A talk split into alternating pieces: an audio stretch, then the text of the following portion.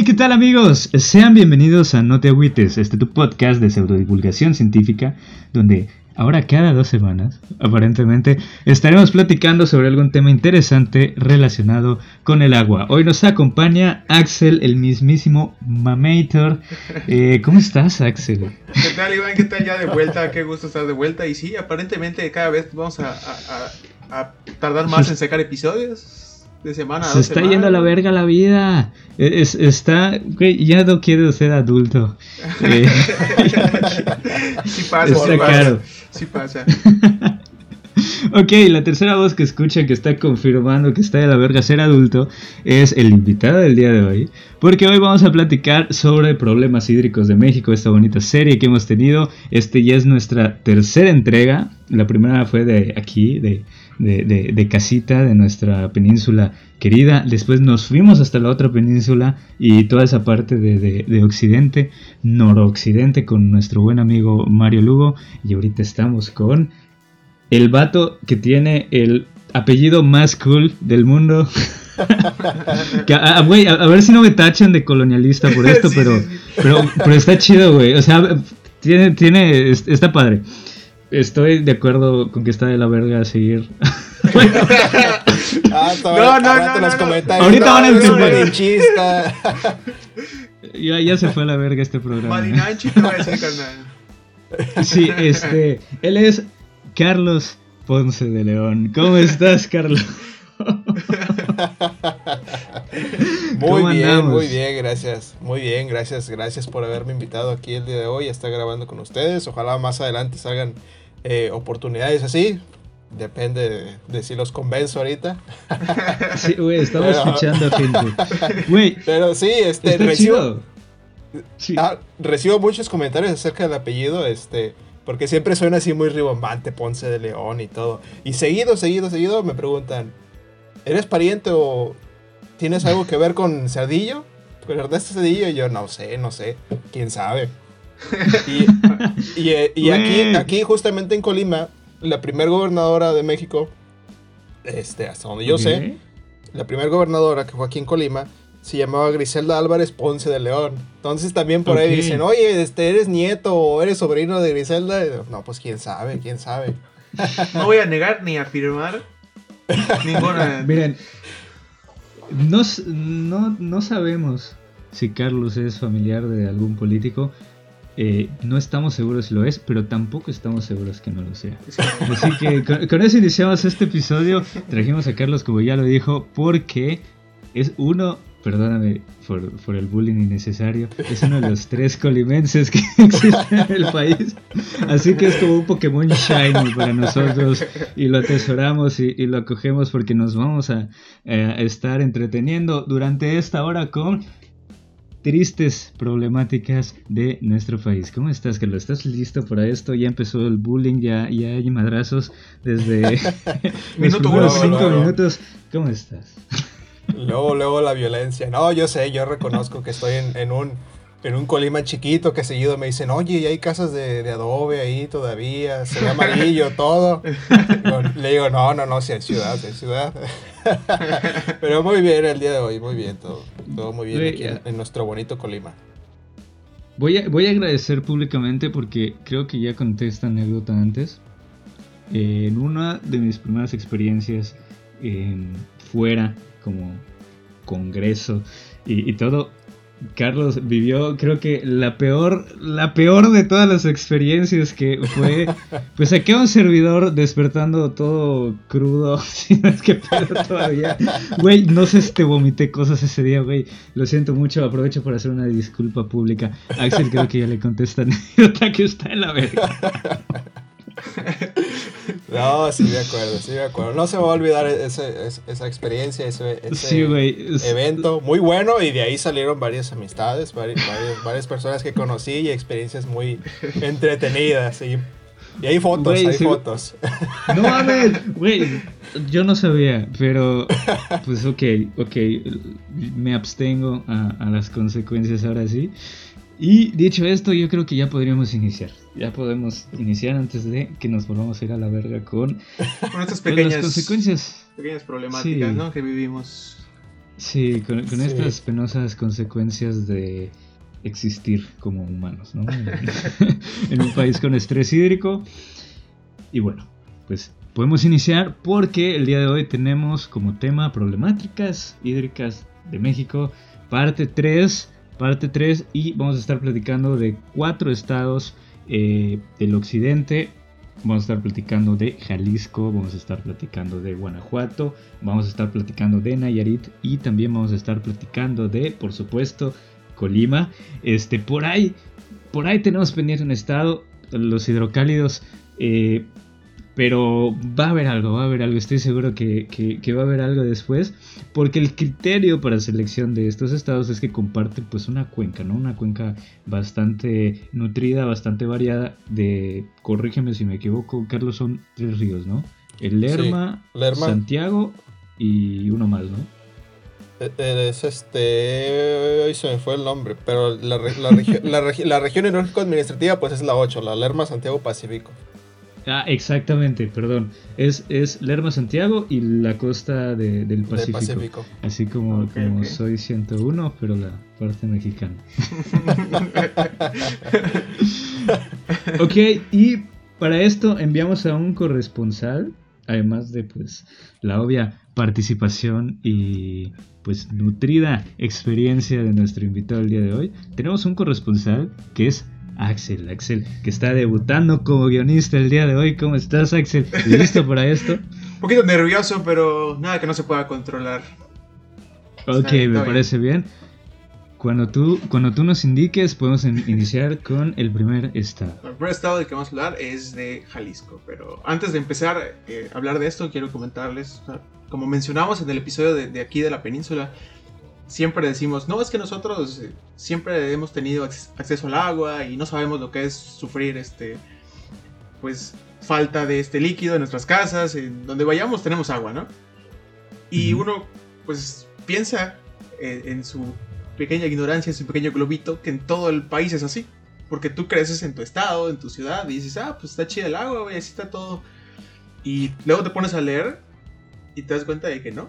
En muchos lugares eh, muchas colonias tienen agua dos días, dos días no, tres días, dos días no. Y es que así va a ser siempre. O sea, no es que le esté fallando el sistema, es que ya está este, planeado que sea de ya es así.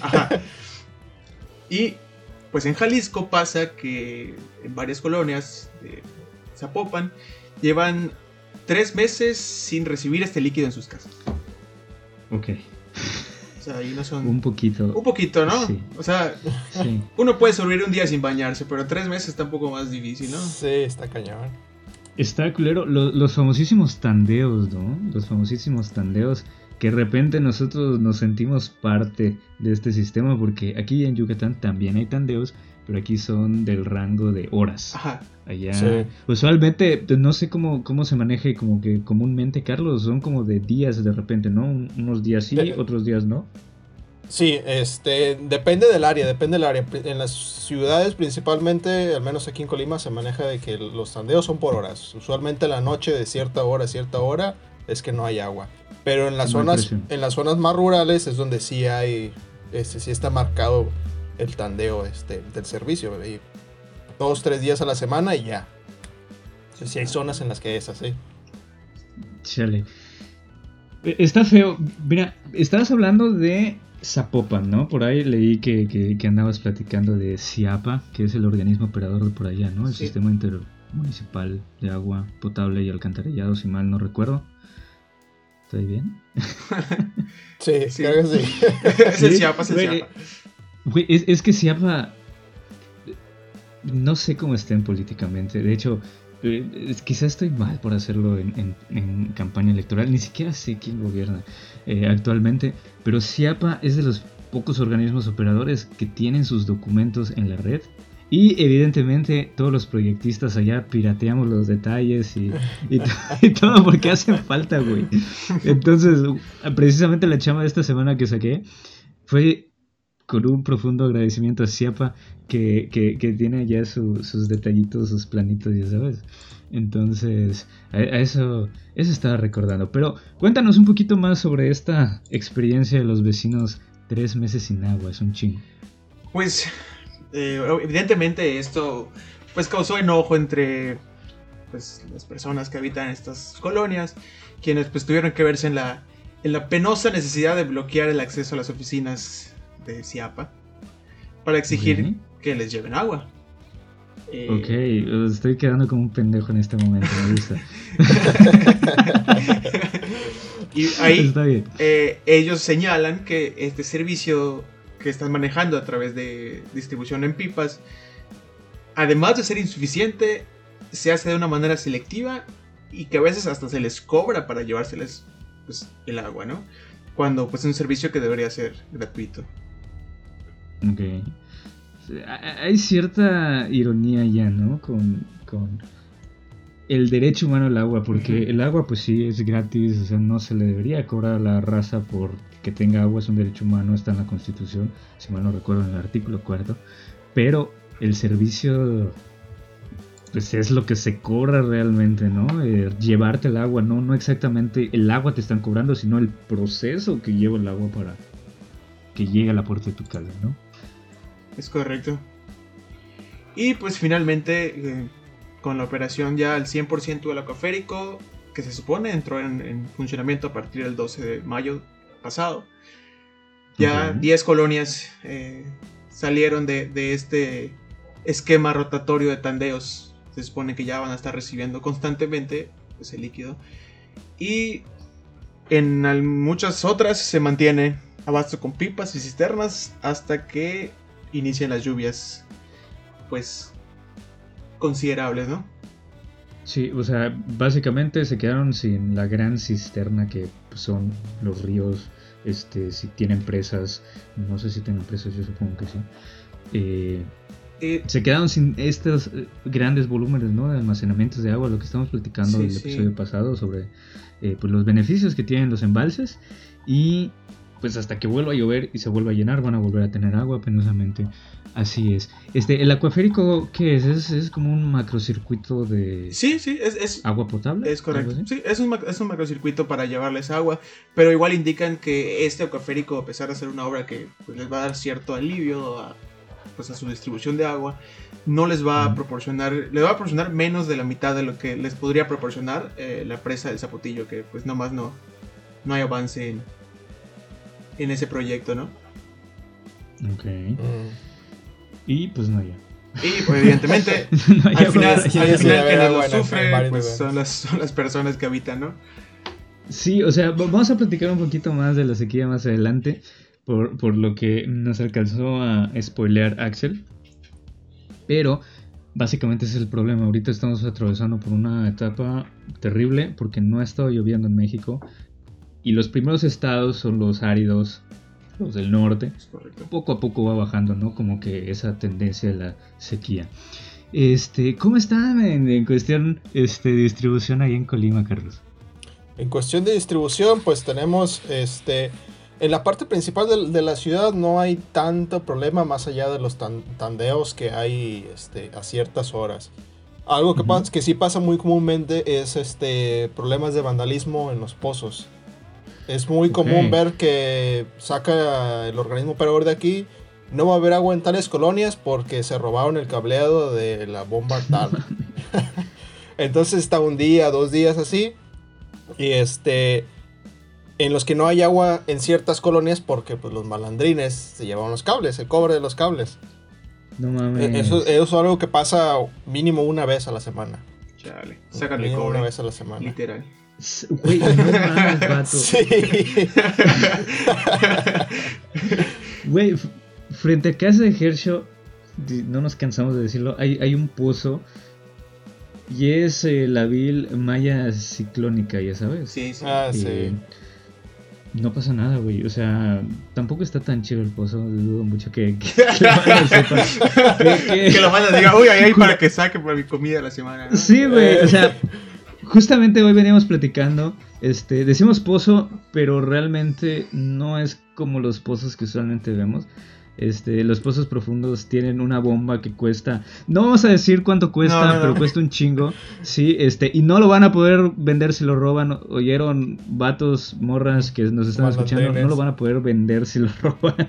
Entonces. Primero que nada, carguen esa chingada bomba. A ver, cárguenla. Primero que nada, cárguenla, güey. Si, es que pueden, güey, porque está súper asegurada con bridas y con. ¿Cómo se llama? Tornillos y. Eh, si no es que están soldadas es un relajo. Están protegidas hasta cierto punto, ¿no? Pero usualmente nosotros lo que vemos de este pozo es eh, una tubería como de 4 pulgadas. O sea, estamos hablando de diámetros de 10 centímetros para arriba. Eh, y, es lo único que vemos, ¿no? O sea, como que un, tramo, montón de válvulas. Exactamente, una tras otra. Eh, no entendemos qué está pasando, pero por ahí está siendo extraída el agua. Entonces, realmente hablamos de pozos, pero es este monstruo medio extraño, ¿no? De tuberías que, de repente notamos cerca de cárcamos, cerca de tanques elevados, cosas así. Entonces, se las roban, güey. Se las roban y les dejan sin servicio. Sí, se quedan en servicio unas dos, tres colonias, este, duran unos dos días más o menos en lo que hacen la reparación, pero pues imagínate cuánto le cuesta al organismo operador reparar los daños, eh, los problemas que se echan con la gente porque no hay agua. Eh, los problemas también, lo, lo comenté una vez, este, por ahí escribí una columna hace un tiempo, los problemas que le dan a los negocios. O sea, los negocios que dependen directamente del agua. Sí, güey. Lo que les cuesta a ellos. Entonces ya no nada más es, el costo del operador.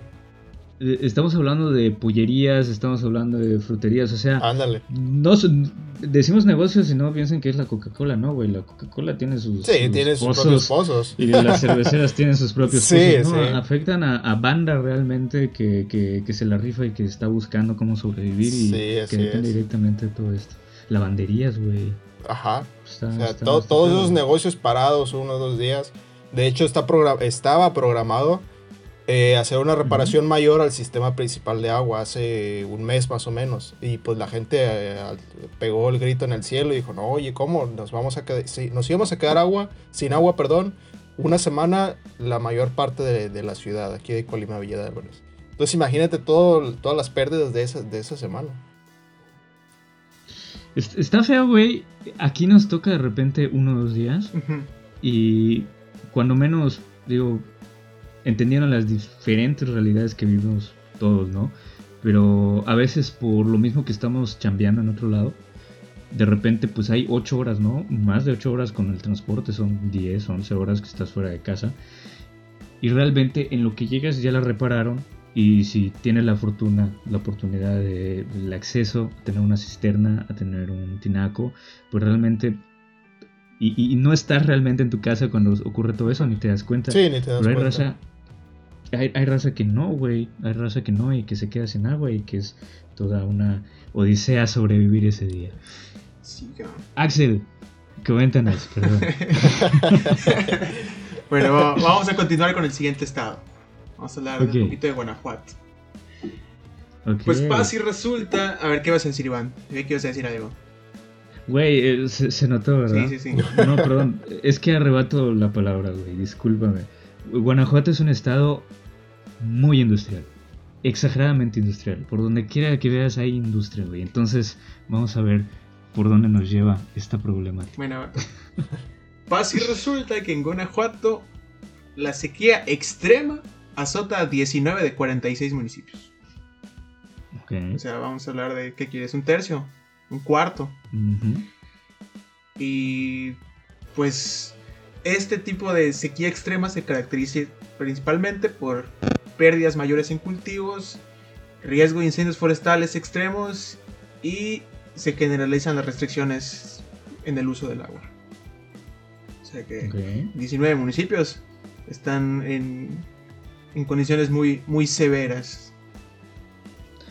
Lo platicábamos un poco cuando, cuando vino Mario y se retomó, no sé dónde lo escuché igual esta semana. La situación tan culera que es tener que elegir a qué le das prioridad. O sea, tú manejas eh, de las 10 gotas de agua que tienes, de los 10 litros de agua que tienes, eh, tú manejas pues a quién le vas a dar el agua, ¿no? Y puedes elegir entre dársela a la banda que consume un chingo, tal vez 7 o 6 eh, litros de esos 10 que tienes, que, que son banda agricultora, que son banda ganadera, que consumen un vergo de agua y que son el sustento de toda la demás banda que no está allá. O directamente a las personas que necesitan agua pues para sobrevivir, para los negocios que comentábamos que no entran dentro de, lo agropecuario. Eh, está de la chingada, güey. Y cuando tienes que dejar morir, eh, que por ahí dices, ¿no? Las, las, pérdidas en este caso se refieren a pérdidas económicas, ¿no? Pérdidas por dejar de regar el campo, pérdidas por dejar de producir el alimento que va para las vacas, que va para el ganado en general. Y está muy de la chingada. O pues dejar a la raza directamente sin agua. No, no, sé si han tenido esta problemática allá en, en Morelia en Morelia, perdón, en Colima. ya te cambiaron de vez. En Morelia no sé, pero de Colima te puedo decir. eh, sí, se ha, sí ha ocurrido, sí ha ocurrido este, que haya problemas con la producción en, en, el campo. De hecho, este, de una fuente cercana te puedo comentar que en la época de secas, eh, y pues sobre todo ahorita con la sequía, es muy común que gente que tiene cabezas de ganado las pierda o pierda algunas cabezas de ganado, algunas vaquitas se mueran, porque no hay suficiente alimento para las vaquitas.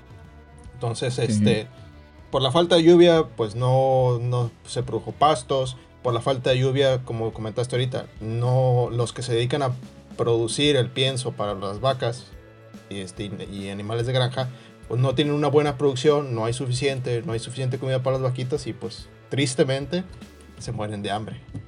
Entonces es, la pérdida de los animales y es pérdida económica para los, para los productores. Cuando, cuando vino Mario estuvimos hablando del valor comercial de las vacas, no mames, güey. Sí, está caro. Sí, están caras, están caras las, vaquitas. Sí, esas páginas de Face de, quiero una vaquita y me la voy a robar. No mames, güey, sí, es un delito. pues sí, güey. Importante robarte una vaca. Güey. No, es como que te tumbaste al gatito Ajá, no es una mascota, güey. Ajá, y la y, cómo se llama? La única consecuencia que vas a tener es que te va a estar viendo el vecino feo todo el tiempo porque se van a hacer macropendejos de que tú tienes a su gatito. No, güey, o sea, 50 mil varos que tienes allá. Sí. está, está feo. Este, Axel, eh, ¿qué, ¿qué, más nos puedes decir de Guanajuato? Bueno, vale, vale la pena eh, señalar que a Guanajuato le surten de agua dos cuencas, la Lerma Santiago Pacífico y Golfo Norte, donde la Lerma Santiago Pacífico es la que más grado de sequía tiene.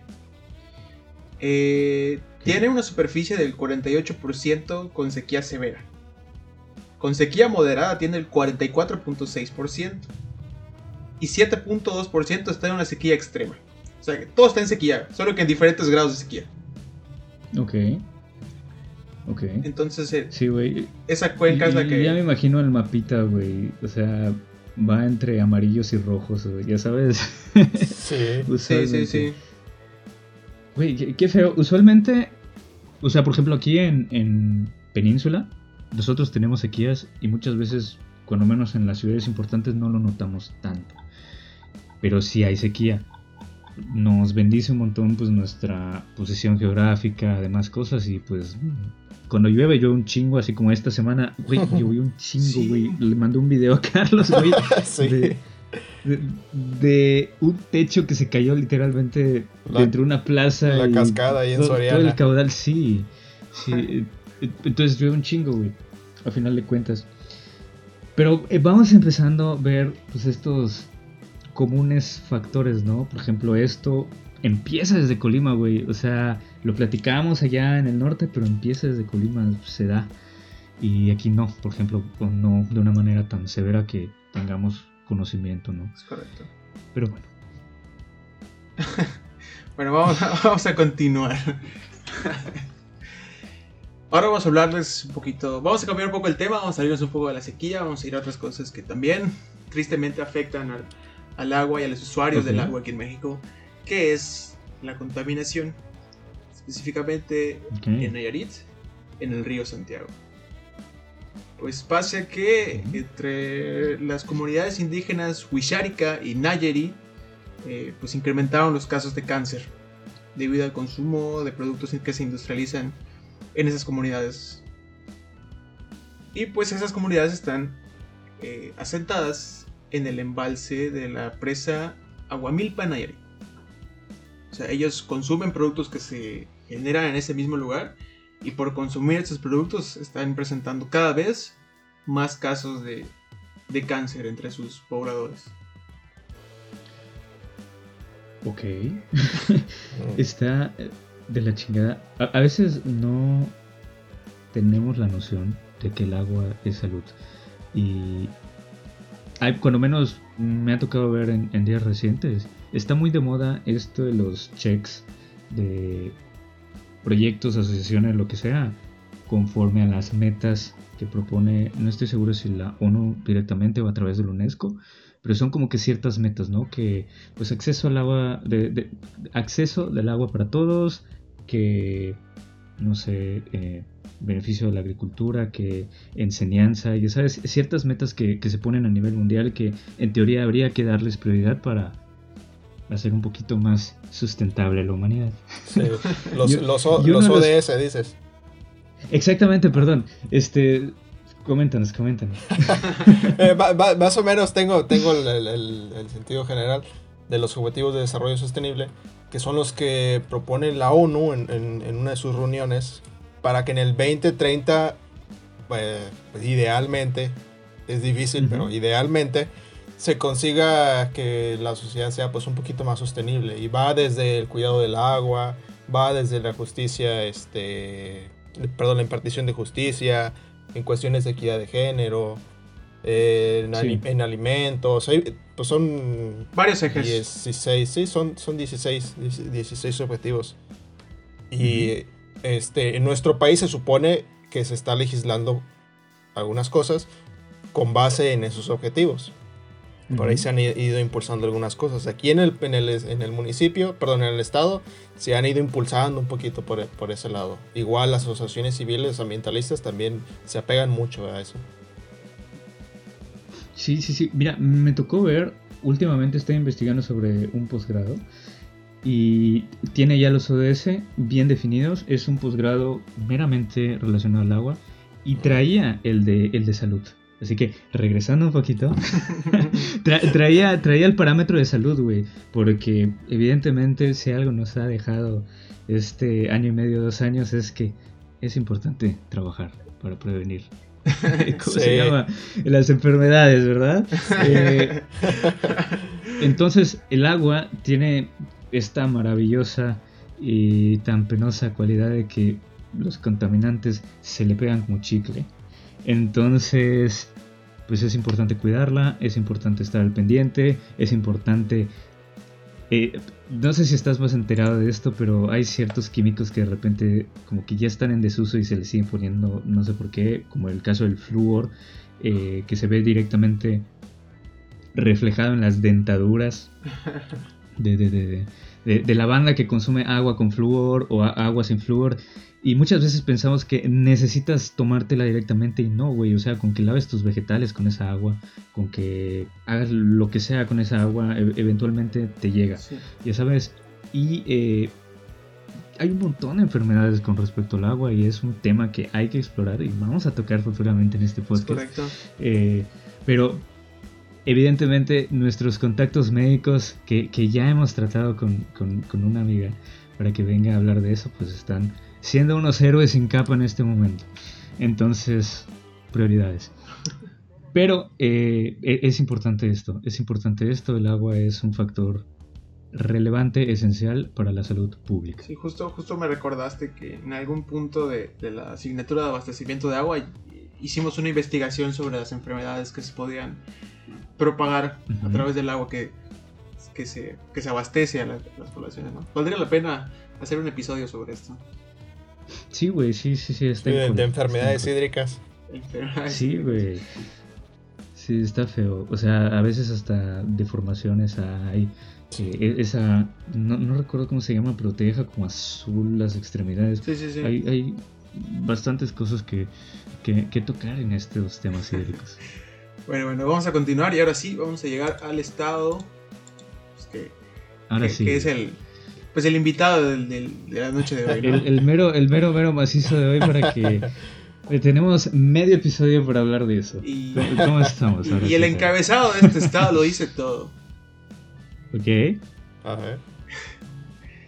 La sequía impacta severamente el 100% del territorio de Colima. Ya con eso empezamos, empezamos bravos. No lo están viendo, no lo están viendo, yo sí, y, la cara de Carlos es de completa, completa resignación al respecto, risas nerviosas, como ustedes pueden escuchar. Sí, este, ah, pues sí está esa bronca de la cuestión de la sequía acá. Eh, aunque es importante también eh, aclarar o, hacer el pequeñito comentario de que a veces con la palabra sequía lo primerito que nos viene a, la mente es no, no llueve, no llueve, no, no hay agua. este, y no, o sea, la sequía no, estrictamente significa eso, sino que la lluvia que se ha presentado pues está por debajo de, de cierto rango, de cierto promedio. Aquí sí se han presentado algunas lluviecillas, ya este, afortunadamente hace una semana más o menos fue, fueron las primeras lluvias, entonces ya de alguna manera nos va a ayudar a salir del problema. Pero este, pues sí ha afectado, sí, sí ha afectado la cuestión de la sequía. Como comentaba, los, los principales afectados son los productores, porque también son los que más consumen el agua aquí en Colima. Eh, se va el 93% del agua de Colima se va en el campo. No. es un chingo. es un chingo, es un chingo. Entonces, ellos son los, ellos son los que más se ven afectados por, por este tema. Eh, el, Colima, sácame de, mi ignorancia, por lo que estoy entendiendo, entonces es un estado completamente productor, ¿no? Sí, Sí, lo principal aquí en Colima es la producción del campo, eh, la cuestión de agricultura. Se produce mucho este, maíz de temporal, se produce aguacate en la parte norte, eh, se produce también papayo, limón en la parte de Tecomán, que es la, pegado a la costa, se produce mucho limón ahí de Tecomán, ya hasta se importa a otros lugares. Y lo otro importante, pero ya es un poquito más industria y servicios terciarios, pues es el puerto de Manzanillo. Ok, sí, sí, sí, por supuesto. Pues, recuerdo, he ido al, puerto de Manzanillo y se me hacía impresionante ver, porque es arena como mezclada con rocas ígneas, o sea, sedimentos ígneos o algo así que está negra, negra, pero no es por contaminación, o sea, es, eh, eh, así es la arena. Sí, así es, así y, es. se me hacía impresionante, vato, y me estaba quemando ya los pies. sí, sí, acá no, acá no está la playa este, blanca y bonita como, está por allá. allá en la península, acá tenemos arena negra que parecía contaminada, pero así es, porque es de, origen, de origen volcánico. Tenemos el volcán aquí este, a, unos cuantos kilómetros. Desde ahí tiene mucho que ver también con, el tema del agua. Este, y, y, eso, esa es la principal afectación en la parte de, de este, la agricultura, en la parte de los animales, como comentaba acá, que las vaquitas se mueren. Me pesa un montón. Este, me pesó un montón haber escuchado eso de que no, es que a, mi papá se le mueren las vaquitas cuando, cuando no está cayendo agua. Y yo decía, ay, no manches, y se mueren de hambre. Güey, porque has, has, participado igual en ciertas cosas de activismo social, vamos a llamarle. O sea, realmente tienes mucho contacto, has tenido contacto con banda directamente afectada. Y amigos no lo saben porque soy un pésimo host si no lo dije. Pero estamos teniendo aquí nada más y nada menos que un columnista. Estamos teniendo un columnista que ya ha publicado en diarios de allá de Colima. Este, estás joven, güey, estás chavo. ¿Cuántos años tienes, Tengo 26 años, tengo 26 años. Güey, lo, lo disimula la barba. y es por ahí. y es por ahí un, tema que siempre traemos, o sea, tenemos la misma edad, güey. Yo pensé que, cuando lo conocí, yo pensé que era un maestro que nos había puesto para cuidarnos en el cuarto. Sí, ya con, la barba sí me echan unos 5 o 6 años de más. Digo, ah, ¿tienes treinta y tantos? No, tengo 26. sí, sí, sí, sí, sí. Pero, pero tenemos a gente aquí informada y también que informa, que divulga eh, y sobre todo que conoce, está en contacto con estos temas. Pero te interrumpí, perdón, perdón, perdón. No, no te preocupes, no te preocupes. Este, sí, de, abundando a lo mejor un poquito de, la cuestión de, las de las columnas que había, que, había escrito. Porque, pues bueno, mi enfoque principal con la cuestión de las columnas fue el agua, el agua. Yo quiero informar sobre temas del agua. Yo quiero que la gente se entere sobre estos problemas que están ocurriendo al agua. Y como comentaba al principio, Axel, a veces uno está en su, en su privilegio y no se da cuenta de otras cosas. Y en una de las ocasiones yo hablé sobre este tema de que hay periodos en los que no hay agua y se puede, puede empeorar, eh, empeorar este problema con la cuestión de la sequía en las partes rurales. Hay zonas en las que no hay agua de cierta cierta hora o ciertos días. Y una persona me comentó a mí de que él nunca se había dado cuenta de eso, él ni enterado, nadie le había dicho que ese problema existía. Dice, yo nunca he tenido ese problema, pues yo tengo tinaco en mi casa y yo pensaba que era lo normal, que la gente tuviera agua este, todo el tiempo en su casa. Pero ahora que estoy viendo que estoy diciendo esto, me doy cuenta de que pues hay gente que sí la está, sí la está viendo complicado. Sí, güey. Y de repente, o sea, Gercio lo menciona todo el tiempo, eh, el agua puede incluso ser considerado, no sé si ya lo es, según yo, en algunos lugares ya lo estaban considerando como tal, parámetro de desigualdad porque está directamente relacionado, o sea, de verdad está directamente relacionado el tema de la desigualdad económica, socioeconómica, con el acceso al agua, porque tiene mucho que ver con el desarrollo de pues, las urbes, las ciudades, tiene mucho que ver con servicios que al ser marginales llegan con una calidad distinta, o sea, es un tema muy, muy complejo donde metemos gobernanza, metemos un montón de cosas. Eh, me tocó estar hace poco en Ciudad del Carmen trabajando en, unos proyectos y de repente nos están platicando sobre cómo está la chingada del agua. O sea, Ciudad del Carmen, no sé si lo ve que es una isla. E, es una isla que tiene una franjita de prácticamente casi nada de, de, de, acuífero. Sí tiene, pero es poco y lo poco que tiene es, eh, pues tiene ciertos componentes ¿no? de, de sales que no son tan idóneos, ¿no? tan deseables. E, exactamente. Y, y, además la laguna de términos, que es donde está esta isla, está protegida. Entonces tienen que importar agua, siempre del mismo municipio, pero de otras localidades de la parte continental. Y hay mucha gente que no tiene agua, güey. Hay mucha gente que no tiene agua, que se queda sin aguas por, por bastante periodo de tiempo que tienen que buscar pipas y todo. Digo, un poquito más cercano a la realidad que viven en otros estados con estrés hídrico más importante. Pero se da aquí en un lugar donde sí hay agua. Sí, sí. En, mayores proporciones. Y me tocó platicar con, una funcionaria allá y ella decía, pues la verdad a mí no me impacta. O sea, yo hasta biodigestor tengo. O sea, y, y es a donde vamos, güey. O sea, hay gente que no tiene agua y hay gente que tiene hasta, pues ya, la capacidad como, porque se lo exigen igual, ¿no? Pero sí. eh, para meterle un sistema de, tratamiento para... Que tampoco es tan chido el biodigestor, pero, pero tienen, tienen algo, güey. O sea, sí, tienen manera de meter ese tipo de, componentes en su casa. Pero pues también tiene que ver pues el, dinero al, al, al, que tengan accesibilidad. Exactamente. Y ella decía, por ejemplo, yo, yo estoy, yo vivo en una calle principal, entonces por eso pues, jamás me quedo sin agua, güey, porque pues la presión llega directo. O sea, usualmente así funcionan las, las, las líneas principales de servicios de, de, agua. Pasan por las avenidas principales y esas avenidas principales eventualmente se vuelven zonas de plusvalía, se vuelven zonas de comercio, se vuelven zonas residenciales, mm, un montón de cosas, ¿no? Entonces, el agua es un factor importante al momento de describir una sociedad. Es clarísimo.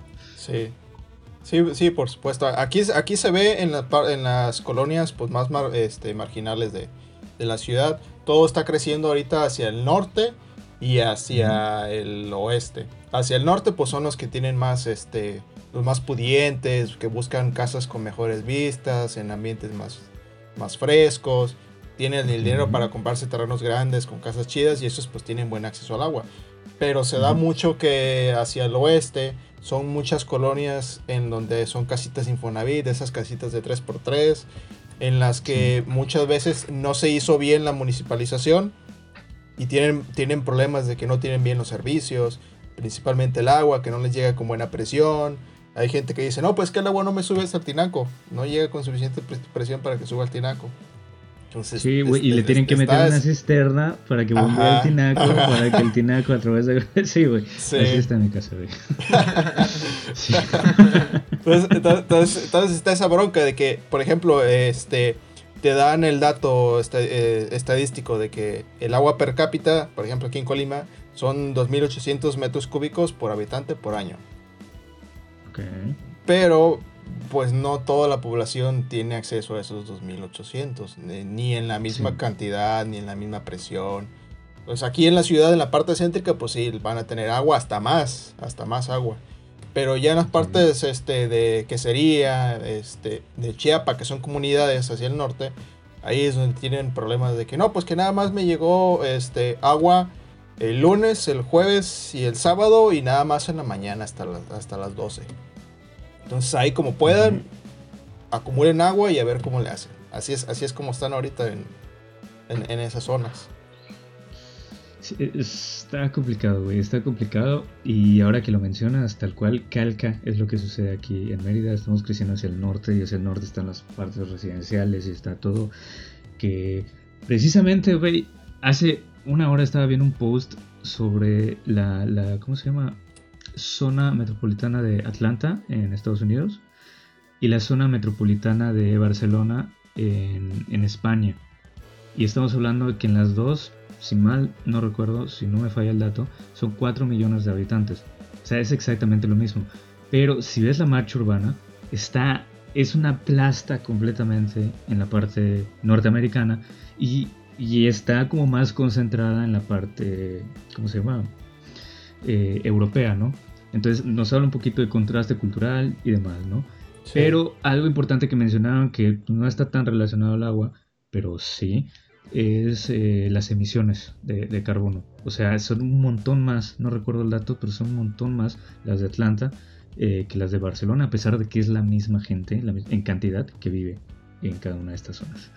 Este, vamos con nuestro corresponsal a ver qué nos tiene que decir sobre el guion que con trabajo escribió. bueno, no, con trabajo, con, mucho trabajo. este, le, le, dedicó tiempo, mucha chamba a escribir. Pues Pasa que en menos de una semana las principales presas que abastecen el campo colimense disminuyeron su volumen drásticamente. Esas dos presas son presa Laguna de Amela y la presa Solidaridad o Trojes.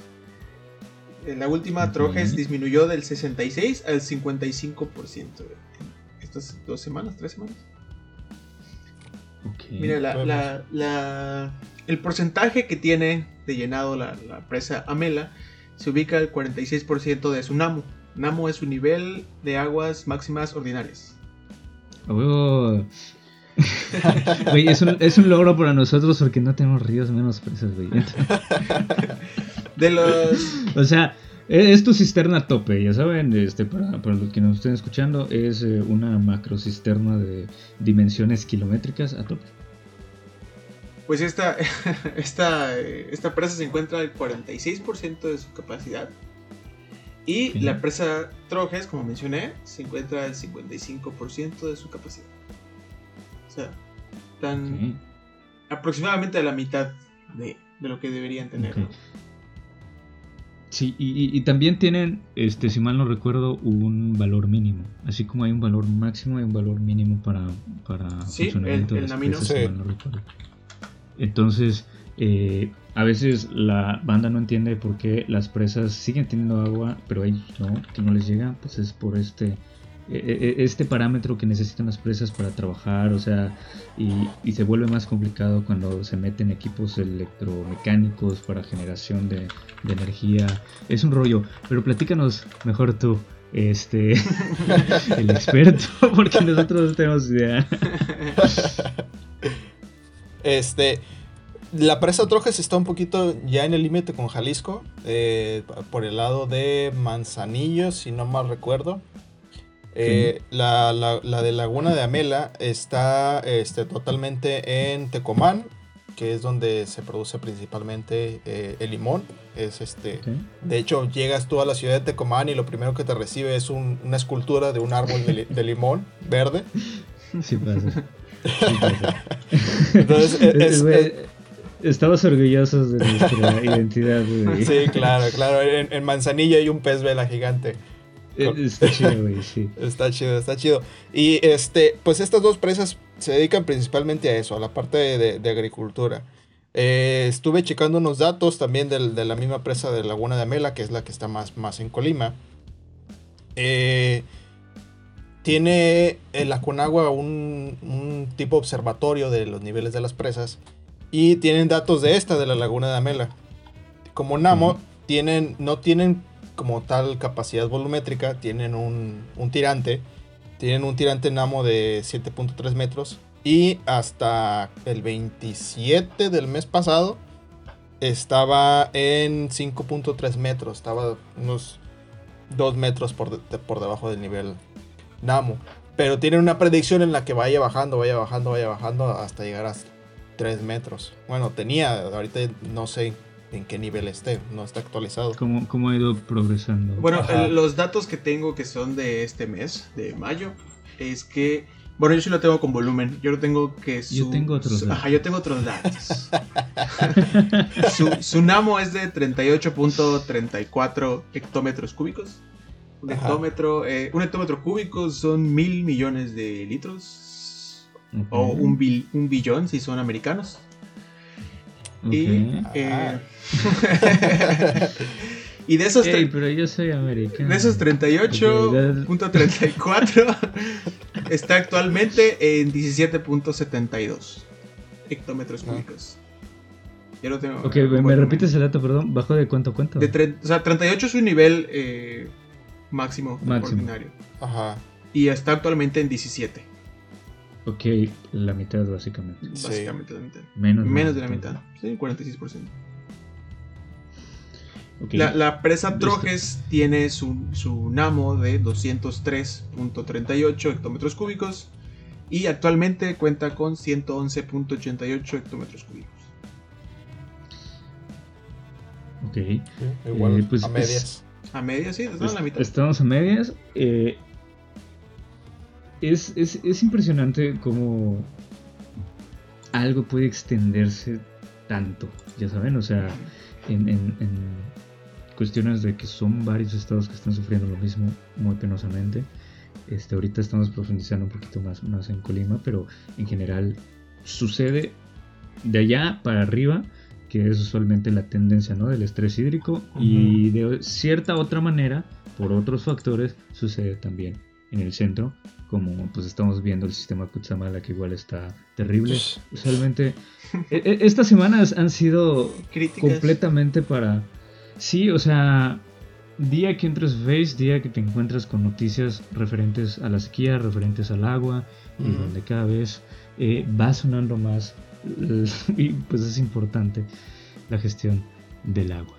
Este, no sé, Carlos, platicábamos eh, antes, eh, cuando estábamos organizando este episodio, platicábamos de las cercanías que de repente hay o no hay y que contrastan con lo que vemos en los mapas entre los estados.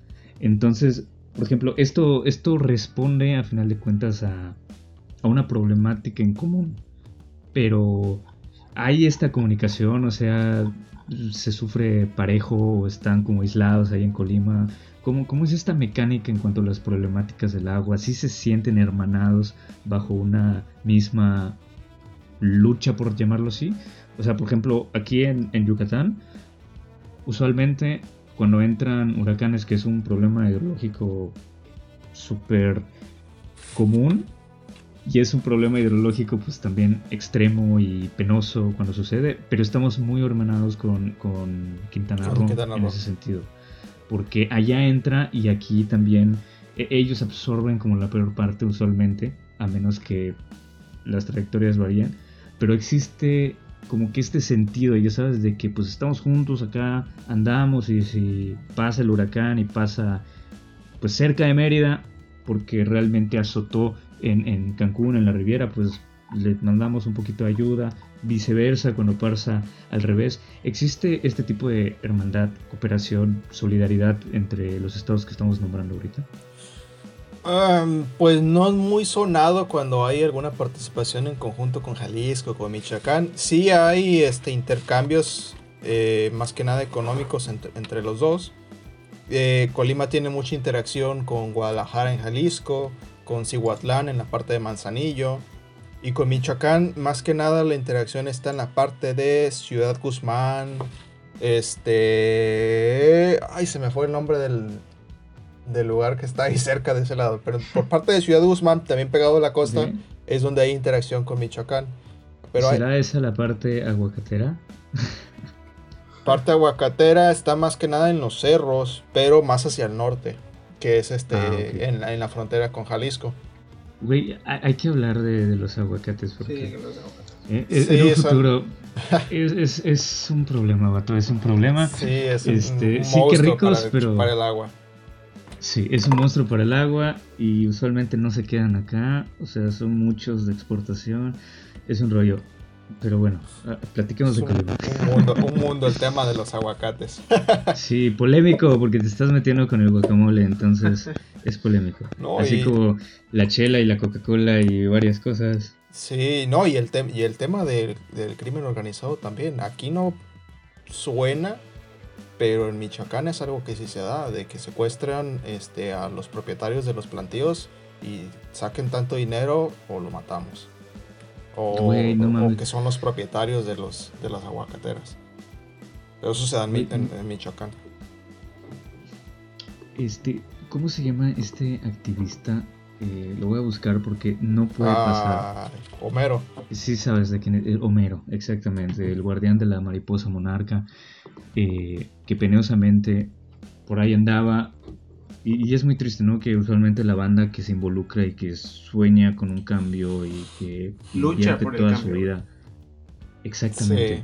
que, sueña y que lucha por el cambio porque nosotros igual podemos soñar y no nos estamos metiendo con nada y no lo sé. Distintas luchas, pero hay algunas que son muy muy notables como las de este señor. Y, y qué pena, ¿no? Que tercermundismo en su expresión más amplia. Entonces, sí, es un tema ese, aquí tampoco suena tanto, pero no te creas, igual hay, sus cosillas ahí. Eventualmente somos un todo. Sí, así es, estamos relacionados. Y regresando a lo del agua, sí me gusta hablar sobre ese, sobre ese tipo de temas, porque aquí en México sí, en, México sí, sí se da mucho el asesinato de ambientalistas. Sí, este, sobre todo los que le entran más así a estar en, el pleito, en sí, temas la legales. Lucha de verdad, sí. Ajá. Eh, es muy común que haya pérdidas de vidas de los ambientalistas. Y este. acá afortunadamente no se da tanto eso, pero sí se ha dado mucho la batalla con el tema de las mineras. Eh, yo, yo, yo, estoy ahorita con una asociación civil que se llama, este, bueno, no es por hacerle publicidad. No, no, no, güey, de hecho, para eso es esto, o sea, publicítense sin pedo. Sí, este, se llama Verde Colima AC. Hay otras eh, asociaciones también que trabajan en conjunto por este tema. Eh, que buscan bloquear eh, la minería. Buscan, por ejemplo, hubo en Manzanillo hace poco un tema en la que una empresa canadiense estuvo buscando establecer una minera de hierro, si no me equivoco, en una comunidad que se llama Canoas. Y con asesoramiento entre esta asociación y, otras que también estuvieron entrando en la lucha, se consiguió que la comunidad se amparara para que no se estableciera la minera ahí en, ese, en ese lugar. Pero sí es algo muy común que, que se diga, en Canoas se quiere establecer un proyecto minero, no, pues que la comunidad se levanta y protesta y mete amparos para que no se, no se establezca. En Zacualpan. Eh, ¿Ah? No, está bien. ah, en Zacualpan, que es de, donde se extrae la mayor parte del agua para, para la ciudad, también se estuvo comentando mucho que se quiso establecer una minera de hierro. Y lo mismo, la gente dijo no, no, no, no, no, y no se hizo. Pero siempre está así como la sombra de alguna minera que se quiere establecer en, en, los cerros de aquí de Colima. Usualmente cuando hay grandes empresas y aquí lo hemos vivido también con, el asunto de, los, de la cochinita. correcto. Eh, aquí lo, hemos vivido muy de cerca, eh, hablamos bastante de eso en, dos episodios, pero está culero porque metes el amparo y como dices, la sombra, güey. Precisamente ese era el comentario, güey, la sombra porque no se va. O sea, usualmente parece que la tirada de, quienes deciden es, vamos a darle chance, vamos a pararlo y hablamos en cinco años, cuando ya se hayan bajado las aguas. Entonces, por eso, por eso es que está tan culero. O sea, un caso eh, es el del nuevo aeropuerto de la Ciudad de México, que independientemente, igual ya lo tratamos, igual ya lo tratamos. Nos encantan los vergazos en este podcast. Pero este en algún momento también lo sugirió Fox, o sea, desde la época de Fox había pedos con respecto a eso. Y más allá de si estás a favor o estás en contra, a final de cuentas quienes deciden ya le pusieron el ojo. Y, es lo, lo, gacho, ¿no? Cuando no hay tantas alternativas porque ya le pusieron el ojo a la, a la que es más atractiva y es la que es prácticamente la única entonces constantemente vas a estar viviendo eso. Entonces, a pesar de que aquí ya se detuvo eh, la construcción de esta granja, pues está la sombra, como bien mencionas, y en el momento que se tonte la banda, va a haber algún... Sí, le, van a volver a intentar. Exactamente, alguna chispita va a salir por allá y es lo que viven igual en, en Colima, entonces volvemos a que somos uno mismo, somos, por algo somos un país. Entonces, este, continúa, perdón. Eh, y e, eso es algo que se da comúnmente aquí. Ya hay este, algunas minas establecidas aquí en, en, el, en el estado. Está la mina de Peña Colorada que extrae hierro. Aquí lo principal es que se extrae es hierro. Está esa y hay otras más pequeñas por ahí desbalagadas este, en las que pues ya están funcionando, de alguna manera hacen sus, proyectos sociales, de carreras, de reforestación, escuelas y todo. Pero mm, veo que en general, a nivel país internacional, no se ha buscado eh, bien con, el, con la injundia que debería buscar hacer la minería más sostenible o más sustentable, más bien. Sea, que sus eh, procesos sean más sustentables. E, es una problemática eh, platicada con, con, una amiga, no sé si la conoces, Andrea Gómez. Ella... No. No, bueno, ella está trabajando actualmente y de repente e, e, ella mencionaba que, por ejemplo, eh, donde trabaja, cuidan un chingo el agua. O sea, eh, fue palabras más, palabras menos, las palabras que son un poquito más educada que yo, pero a lo que voy es que las minas igual tienen sus procesos de cuidado del agua y, sus cosas, pero... Y, es algo que va más allá de, un hombre propio que puede ser una empresa. Como dices, es, es, es una tendencia a final de cuentas y mientras no se atienda como el gran monstruo que es la minería, no solo en Colima, no solo en México, eh, incluso no solo en Latinoamérica, que, pregúntales a, los eh, sudamericanos cómo les va con, las minas canadienses. Eh, la realidad es, que es una problemática a nivel mundial. Entonces, pues está, está gacho. Este, no sé si, si hay algo más y estamos cumpliendo en este momento justo la hora. No quiero colgar porque realmente ha pasado en chinga la hora. Sí, eh, Yo traía muchas, muchas ganas de platicar desde, desde hace rato. Eh, pero creo que ya, ya, es un buen momento para, para, para, cortarle y si quieren nos seguimos acá platicando nosotros. pero, pero, este, pues sí, no, no sé si quieran, quieran concluir con, con algo. Este, es un tema que da para, para muchísimo. Sí, definitivamente. Sí, sí, muchísimo. Muchísimo. Este, bueno, pues si me permiten hacer un comentario cierre de, lo que de lo que participé, es de que considero que sí hace falta tratar muchos temas en la cuestión este, de la legislación. Se hace falta meter muchísimos temas ahí. Hace falta reforzar la cuestión del uso del agua en el campo. En, el caso de, de, mi estado es donde más agua se va. Entonces es donde se debería buscar hacer un uso más eficiente del agua. Ya dejar de hacer riego por inundación, que es lo principal que se utiliza aquí. Buscar este, una manera técnica. Hay países que han logrado en espacios pequeños desarrollar una agricultura competente. En el caso de Países Bajos, sus universidades tienen departamentos dedicados a, a, este, a trabajar ese tema, de ser más eficiente la agricultura. También en el tema de la, minería está la problemática de que ah, a lo mejor no está bien dicho, pero es un mal necesario. La existencia de la minería, no todo el proceso que lleva, porque seguimos siendo muy consumistas. Entonces, mientras vayamos, sigamos necesitando nosotros, coches, bueno, necesitando entre comillas, coches, celulares, pantallas y cuanta cosa, vamos a seguir necesitando la minería porque no, sea, no hay todavía buenos procesos de reciclado como para agarrar un celular viejo, le saco todo lo que pueda servir y hago uno nuevo. Seguimos siendo muy consumistas, este, usamos y desechamos y pues vamos a, a seguir necesitando minería mientras no cambiemos esos hábitos como sociedad, como humanidad. Y en el tema de, de la distribución del agua, pues hace falta mucho trabajo de limpiar corrupción.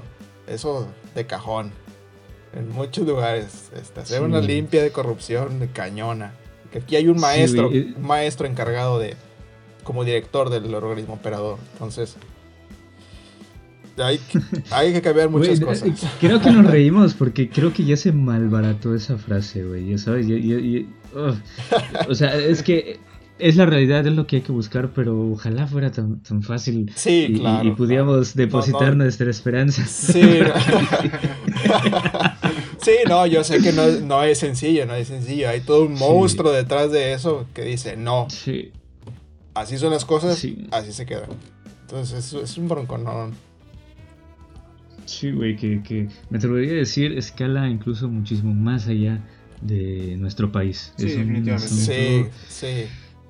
Que se da de manera internacional y con sus consecuentes actores internacionales también. Es un rollo completamente el tema de la corrupción. Sí. ok, Axel, ¿cómo, te sentiste en, en tu primer episodio como guionista? Eh, bien, bien, estuvo bien, estuvo bien, estuvo tranquilito. Estuvo chido, me gustó, me gustó. O sea, está triste todo este pedo, pero está chido. O sea, me gustó, me gustó. Está chido hacer conciencia, o sea, está chido pensar en, cosas que abrir, no habías pensado. Abrir un poco la mente de las personas, ¿no? Como que expandir ahí el...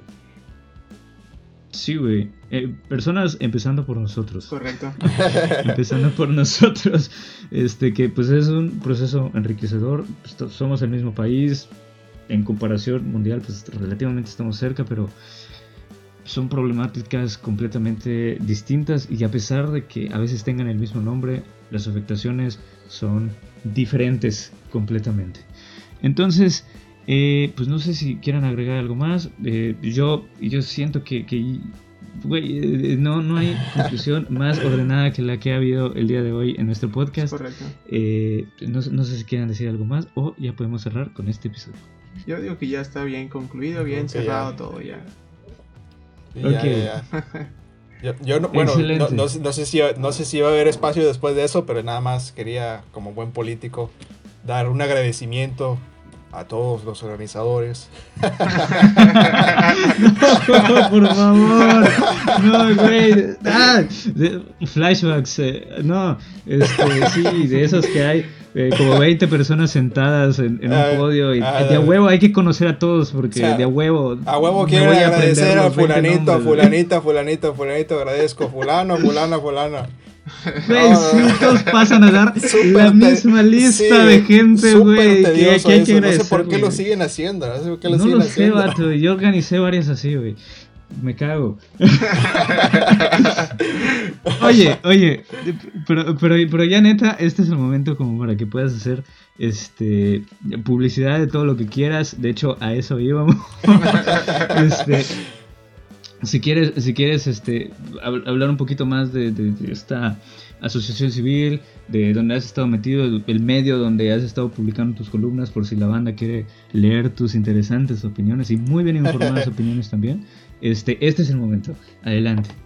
Ah, sí, pues con la asociación civil con la que he estado trabajando tiene varios proyectos. Acabo de meter uno también, bueno, proponerles uno este, para ejecutarse probablemente después de las elecciones, que es como una supervisión de cauces.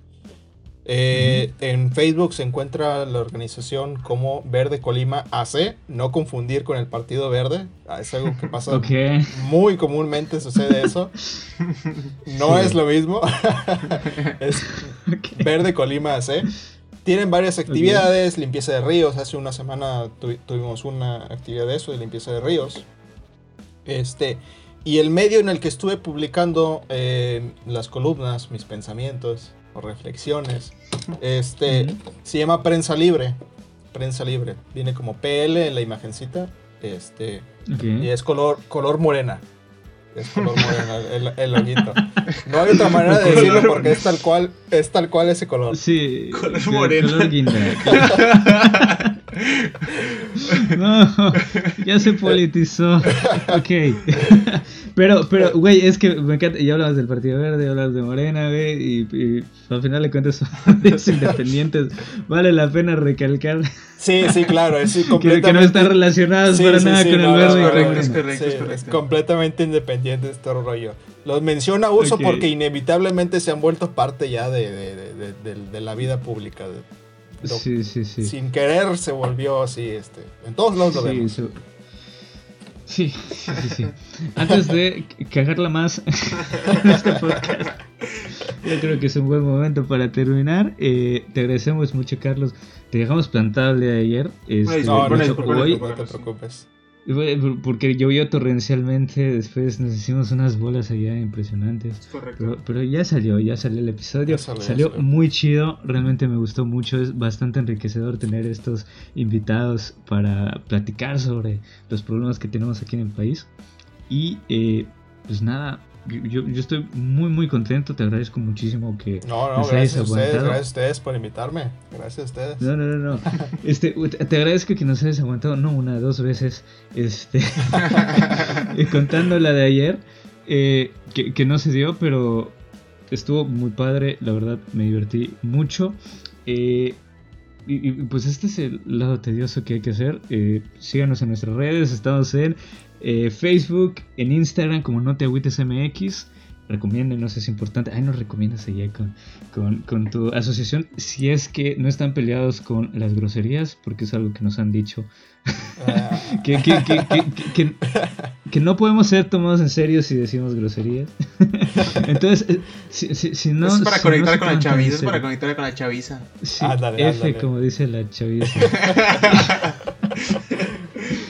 este, si, no están tan peleados con que digamos chingo a veces, eh, pues les puedes recomendar, nos puedes recomendar porque está muy chido lo que platicamos aquí. Sí. Eh, pues nada, no lo olviden, el agua es la fuerza motriz de la naturaleza y también de los aguacates de Colima y los limones y un montón de otras cosas que ya no sé ni qué estoy diciendo, pero nos vemos hasta la próxima.